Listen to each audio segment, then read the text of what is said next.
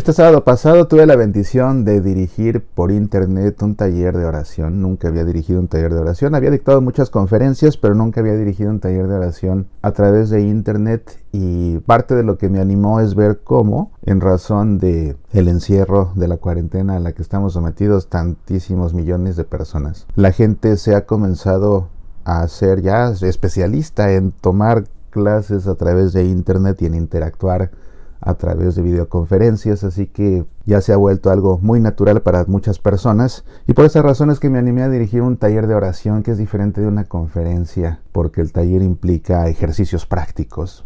Era un taller de oración sobre la oración del corazón, una forma de orar bellísima que se desarrolló en el siglo V, allá por el monte Sinaí, la desarrollaron los padres del desierto, una forma de oración tan importante para nuestra fe que la Iglesia en su catecismo de la Iglesia Católica tiene un apartado en la cuarta sección que habla sobre la oración, tiene un apartado exclusivamente dedicado a la oración del corazón.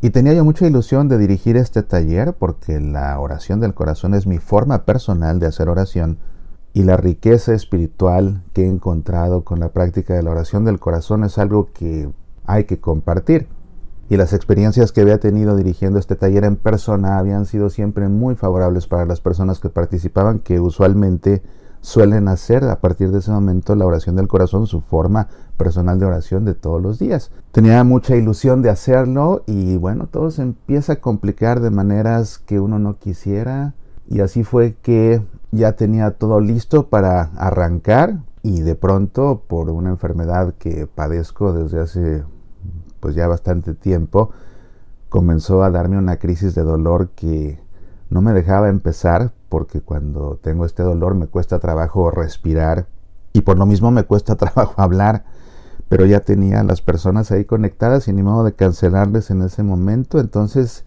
me encomendé a Dios y arranqué el taller y creo que pude disimularlo lo suficiente como para que no se notara, espero, aunque sí la última parte del taller que consistía ya en la práctica, el ejercicio práctico de la oración del corazón que implica respirar con profundidad, pues ahí sí, sí que lo sufrí porque precisamente con este dolor que no me permite respirar fue bastante doloroso y te confieso que ya al final del ejercicio, al final del taller que está abierto a las preguntas y respuestas, a mí ya me urgía que terminaran de preguntar porque lo que quería era terminar. Y una vez que terminamos con el taller, me quedé fuera de combate enfermo todo el resto del sábado, gran parte del domingo, pero gracias a Dios que salimos adelante.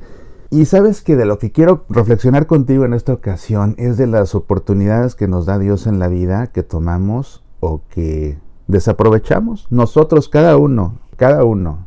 La razón y la decisión son personales. Y es una realidad que en las cosas de Dios, como en todo en la vida, el que tiene deseo, el que tiene interés, el que tiene pasión por hacer las cosas, las hace independientemente de lo que sea.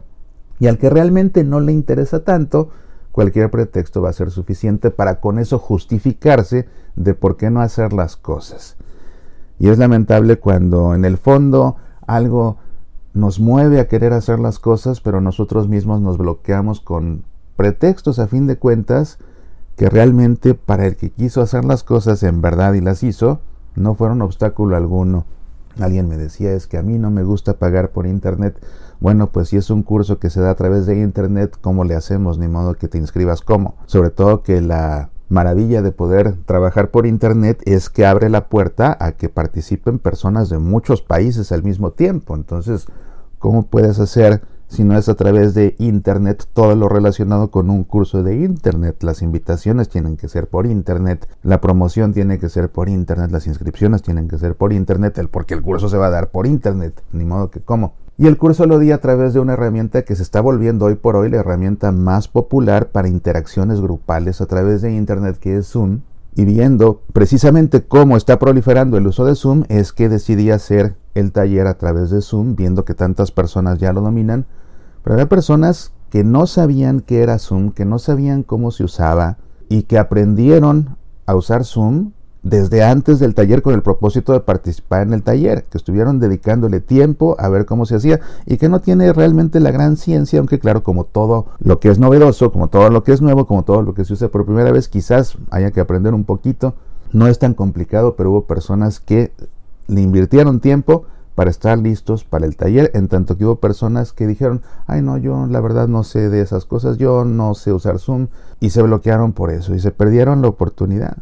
Estuvo la inscripción abierta durante dos semanas y había gente que me decía, ya al final, ya al final, eso siempre pasa, es muy triste que a posteriori se lamentan las personas y me decían, ay, es que yo nunca pude, no me dio tiempo de inscribirme. Bueno, fueron dos semanas con sus 24 horas cada día que estuvo la inscripción abierta y si de plano es que alguien dice que no le dio tiempo, la realidad es que, la realidad, es que no había interés suficiente, no había interés suficiente. Mira, una persona se inscribió desde Hawái y me decía, para mí esto va a ser difícil porque aquí en Hawái a la hora que empiece el taller van a ser las 5 de la mañana. Bueno, no fue obstáculo, el que quiere lo hace, sea la hora que sea y a las 5 de la mañana estaba muy puntual lista para poder participar después de la conferencia, después del taller, mejor dicho quienes sí participaron de él me han dado la retroalimentación de que fue una experiencia hermosa, de que fue una experiencia fantástica, dicen, de que fue un ejercicio espiritual estupendo, de que aprendieron cosas que ni siquiera imaginaban, que aprendieron cosas que no sabían o que aprendieron más de algo que ya sabían y que ahora comprenden mucho mejor,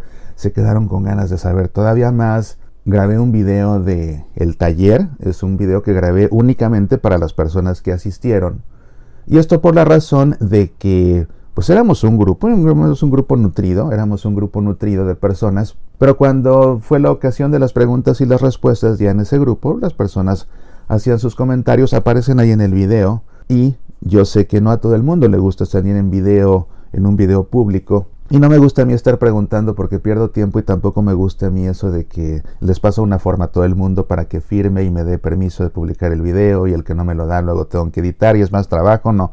Entonces por esa razón es que el video es privado para los que participaron únicamente. Ahí tienen ellos ya su video que pueden repasar las veces que quieran. Pero cuando uno se enteraron de que había un video me lo empezaron a pedir. ¿Cómo puedo ver el video? ¿Dónde veo el video? ¿Dónde está el video? Pues no, es que el video es para las personas que participaban en el taller y si en verdad tenías ganas, debiste haberte inscrito, es decir, debiste haber aprovechado una oportunidad que te puso Dios de aprender una forma de oración sensacional. ¿Cuándo voy a repetir este taller? La verdad no lo sé, porque depende de que tenga tiempo entre las múltiples ocupaciones que tengo profesionales, familiares y también apostólicas, que ya de por sí mis diferentes trabajos de apostolado consumen bastante, bastante tiempo de la semana. Entonces, ¿cuándo lo voy a repetir? No sé, y esa es la razón por la que cuando tienes una oportunidad, tienes que aprovecharla porque puede haber oportunidades que no vuelven. Mira, te comparto que la próxima conferencia en internet que voy a dar Pon atención porque esto te va a interesar. Es la conferencia a la mesa del Señor comprendiendo la Santa Misa. Es una conferencia que me piden muchísimo que dé por internet, pero que hace tres años no daba por internet. Otra vez porque no puedo estar programando las cosas como yo quisiera. Si por mí fuera daría un curso por mes, pero no siempre puedo. Entonces esta conferencia, la última vez que la dicté por internet, después de dictarla varias veces a lo largo de los años, fue hace tres años y el tiempo vuela. Ya pasaron tres años de la última vez que la di por internet. En estos tres años sí la he dado en vivo en diferentes lugares. Incluso viajé a Minnesota y ahí di esta conferencia en inglés y en español. Pero en internet no la había dado en tres años. Es una conferencia en la que explico en la misa de principio a fin por qué nos sentamos cuando nos sentamos, por qué nos ponemos de pie cuando nos ponemos de pie, qué significan las oraciones, los gestos, cada rito de la liturgia de la palabra cada rito de la liturgia de la Eucaristía, porque la comunión, que es el sacramento más importante, la Eucaristía es el sacramento más importante de todos, porque Jesús quiso dárnoslo en forma de un banquete en primer lugar, porque no como un soplo en la frente, porque no como un apretón de manos, porque no como una palmada en la espalda. ¿Por qué quiso Jesús que el sacramento más importante se nos diera en forma de un alimento? Y además, ¿por qué quiso que este alimento fuera pan y vino? ¿Alguna vez te has preguntado por qué Jesús deliberadamente escogió pan y vino? Y alguien dirá, ah, pues porque hacía la Pascua judía, sí. Pero el menú de la Pascua judía lo dictó Dios a Moisés. ¿Por qué Dios escogió pan ácimo? ¿Y por qué Dios escogió vino?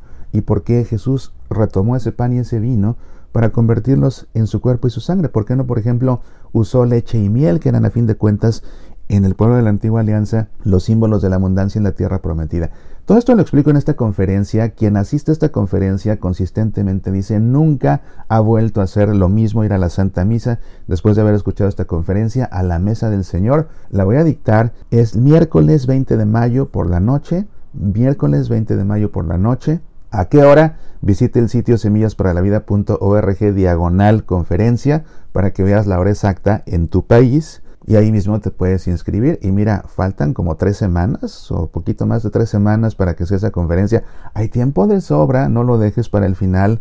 En verdad no te la pierdas, te digo, es una conferencia que hace tres años no dictaba por internet y una vez que la dicte no sé cuándo la volveré a dictar por internet, así que por favor aprovechala, aprovechala, aprende todo lo que puedas acerca de nuestra fe. Y mira, ahora con este encierro, la verdad es que hay mucho tiempo extra con el que antes no contábamos, pero que ahora sí. Yo, por ejemplo, las dos horas diarias que pasaba transportándome a la escuela de uno de mis hijos y a mi trabajo, a mi oficina y de regreso, pues ahora son dos horas que tengo para hacer cosas de provecho. Seguramente que tú tienes por ahí tiempo también valioso que puedes aprovechar, así que aprovechalo. Visita pues el sitio semillasparalavida.org diagonal conferencia. Inscríbete, no lo dejes pasar y quédate hoy con esta reflexión. Para el apático, cualquier cosa será un pretexto, en tanto que el apasionado supera cualquier obstáculo por conseguir lo que realmente desea su corazón. Soy Mauricio Pérez, estas son Semillas para la Vida.